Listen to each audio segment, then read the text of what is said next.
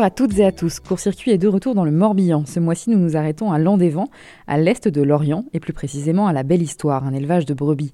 Camille Guillaume l'a démarré il y a trois ans après une reconversion professionnelle. Il a fait le choix de l'agriculture biologique, mais aussi des circuits courts. L'objectif principal de l'éleveur est d'être le plus autonome possible avec le minimum de pertes. Avec sa compagne Zoé Tourquetil, ils ont une centaine de bêtes qui produisent plus de 10 000 litres de lait par an. Il est ensuite transformé en fromage, yaourt et fromage blanc. On part tout de suite à sa rencontre.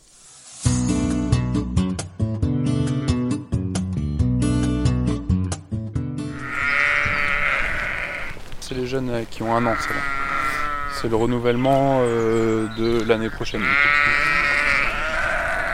Bonjour, euh, Camille Guillot, je suis paysan fromager sur la commune de Landévent. J'ai 34 ans, donc je me suis installé en 2018, donc j'avais euh, bah, 3 ans de moins, 31 ans. Quoi.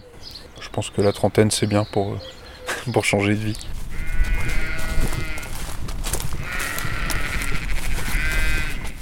Ici on est sur une petite presqu'île sur la Ria d'Etel, à Landévent.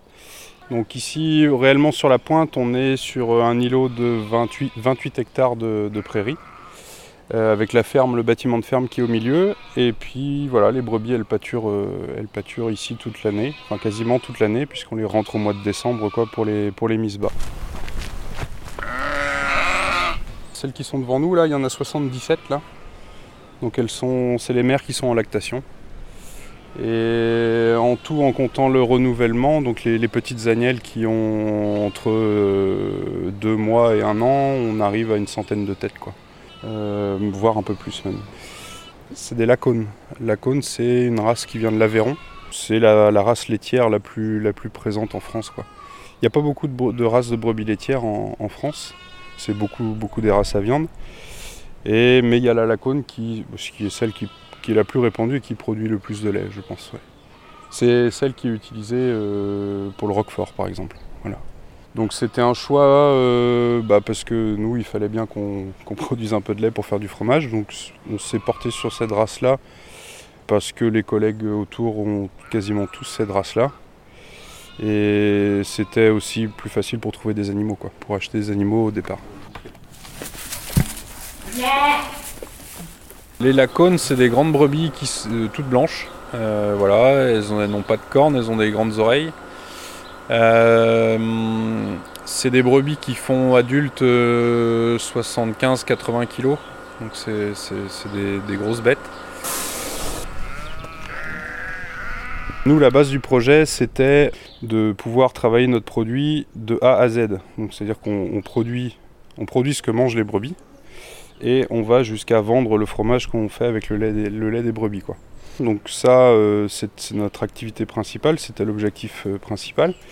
Et sont venus se greffer par-dessus des ateliers un peu secondaires, euh, notamment la, bah, la viande d'agneau, puisque on ne peut pas avoir de lait sans agneau. Donc on produit également de la viande d'agneau et de la viande de porc aussi, puisque tout le, le, petit lait en fait qui sort de la fromagerie, plutôt que de le, bah, de le jeter tout simplement, hein, et ben nous on engraisse des cochons avec. Donc on engraisse entre 5 et 6 cochons par an, qu'on vend en direct également. Quoi. C'est vraiment un des objectifs de la ferme, c'est d'être le plus autonome possible. Ouais.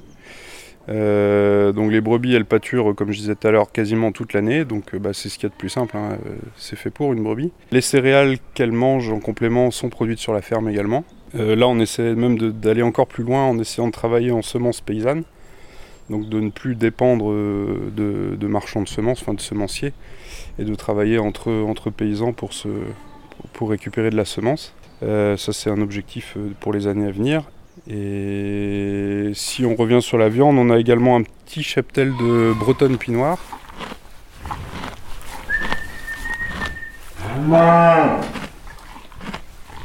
Euh, bon, ça, ça a été une opportunité du départ. Hein. on m'a offert la, première vache et puis après on en a acheté d'autres. Donc on a constitué notre troupeau comme ça on, a quand même 50 hectares qui, pour une ferme comme la nôtre, et c'est quand même euh, une surface assez importante. Donc on cherchait un petit troupeau de vaches pour entretenir des parcelles un peu lointaines.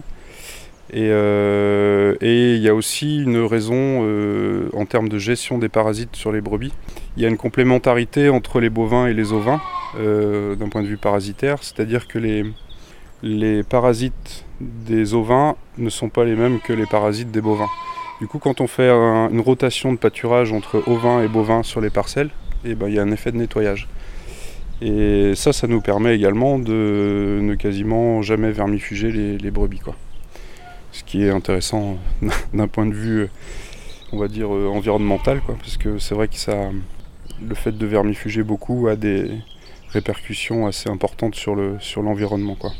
On crée des résistances en fait chez les parasites. Voilà. Et du coup, ben, pour valoriser aussi un peu ça, on, propose euh, de la viande de bœuf euh, bretonne pinoire. C'est un peu le concept de ferme à l'ancienne, à mettre entre, guillemets, hein. mais euh, voilà où on avait plusieurs ateliers euh, qui, permettaient à la, ferme, au village autour de vivre. Quoi.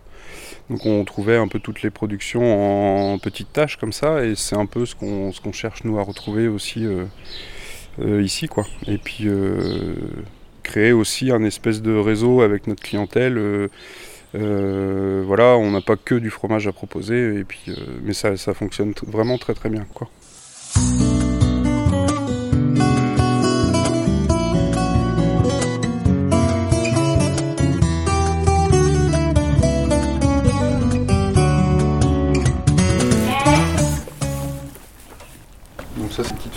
Euh, bah, pour la suite, quoi, pour, pour le renouvellement du troupeau. Elles ont les, ouais, les plus vieilles sont nées euh, autour de Noël.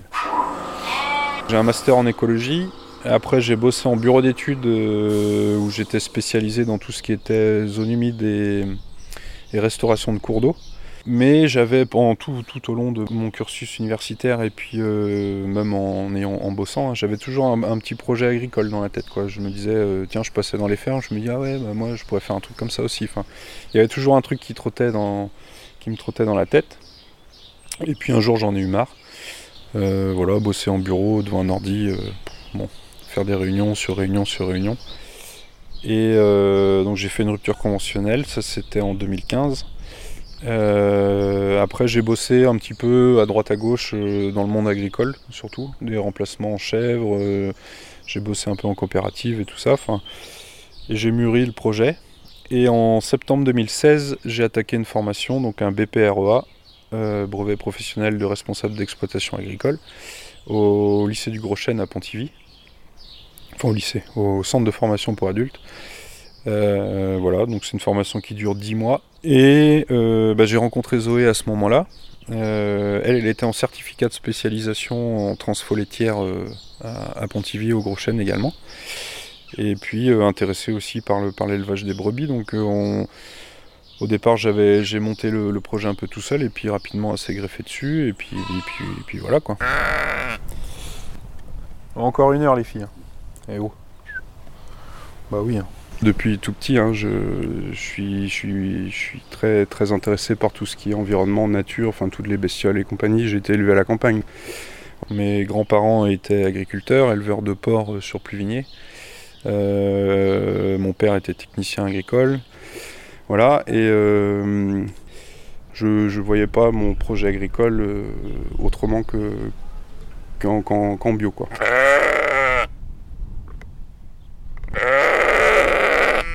L'objectif c'était de, travailler ton produit de A à Z. Et moi j'étais, enfin j'ai bossé un petit peu en chèvre et j'étais pas mal attiré par, les petits ruminants, mais je connaissais pas du tout la brebis avant. Et euh, j'ai rencontré des éleveurs de brebis du coup, et euh, j'en ai, j'ai été, euh, en voir plusieurs. Et ça m'a plu.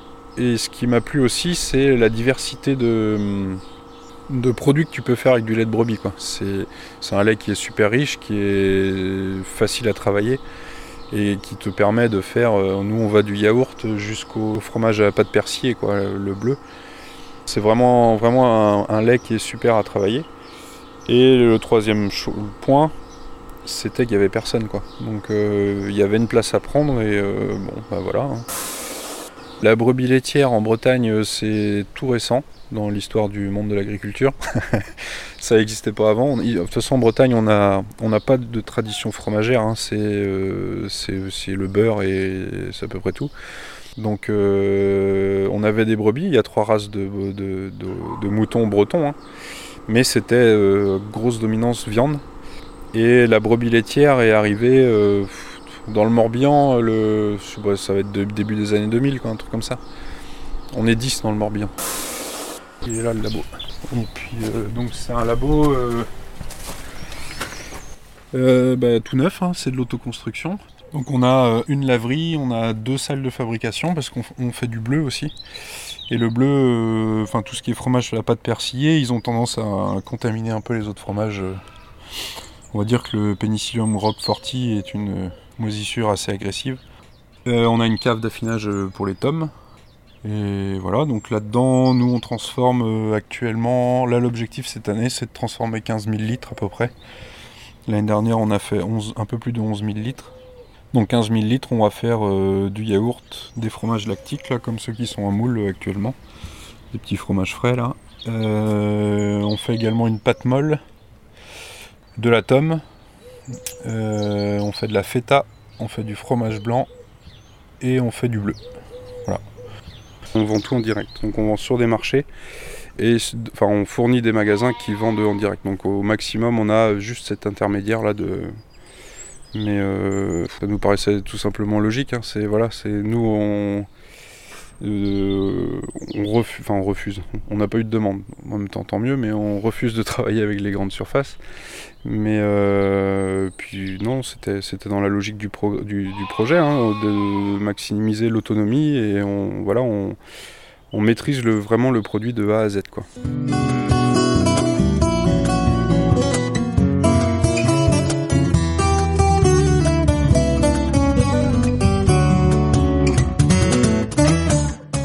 Pense que d'un point de vue agricole, euh, le modèle classique qu'on connaît hein, euh, va forcément changer.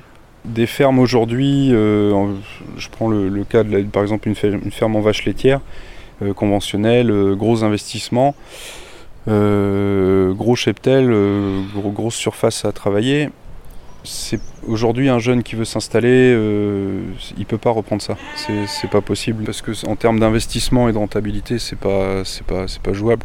Donc euh, pas, en continuant dans des modèles comme ça.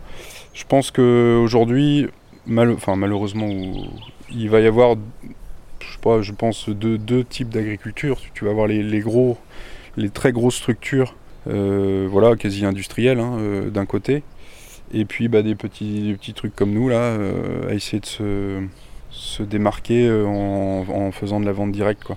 Mais tout ce qui va se trouver euh, au milieu, ça, je sais pas trop ce que ça va devenir. Quoi. Sur le secteur d'ici, après, en brebis laitière, transfo, il y a de la place pour une ou deux fermes dans le secteur. C'est pas... Nous, on, refuse des débouchés aujourd'hui parce qu'on n'a pas assez de volume à, fournir. On n'a pas, envie de, grossir plus que ça, nous. Euh, voilà, nous, c'est une taille de ferme qui nous convient. On, est, on bosse à deux dessus et puis euh, il y a du boulot pour deux et, voilà. Mais, euh, mais donc, voilà, il y a de la place pour les autres.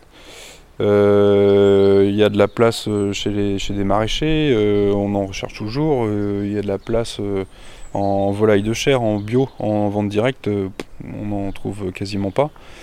Euh, pareil pour la viande de porc, mais voilà, c'est de. on a l'impression aujourd'hui que c'est ça que les gens recherchent, c'est de, consommer en sachant ce qu'ils consomment et en, recherchant au maximum de, l'éthique et de la qualité, quoi. Donc des petits élevages euh, familiaux en fait, comme, comme avant, quoi c'est pas un retour en arrière, c'est une évolution en marche arrière. Enfin,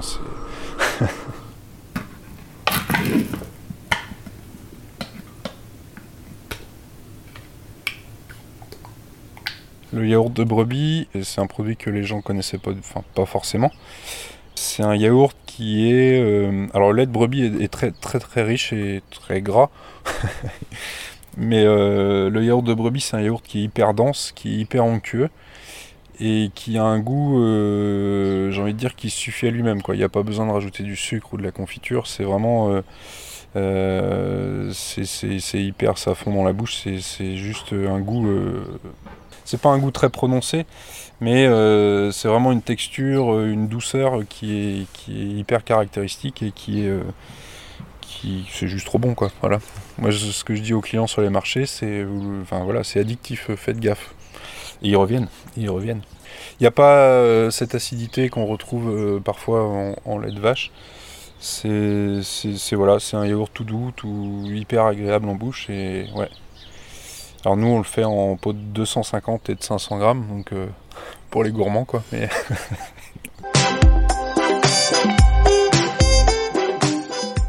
Tous les autres épisodes de Court Circuit sont sur le site de West France et sur vos plateformes de podcast. À très vite pour de nouveaux portraits.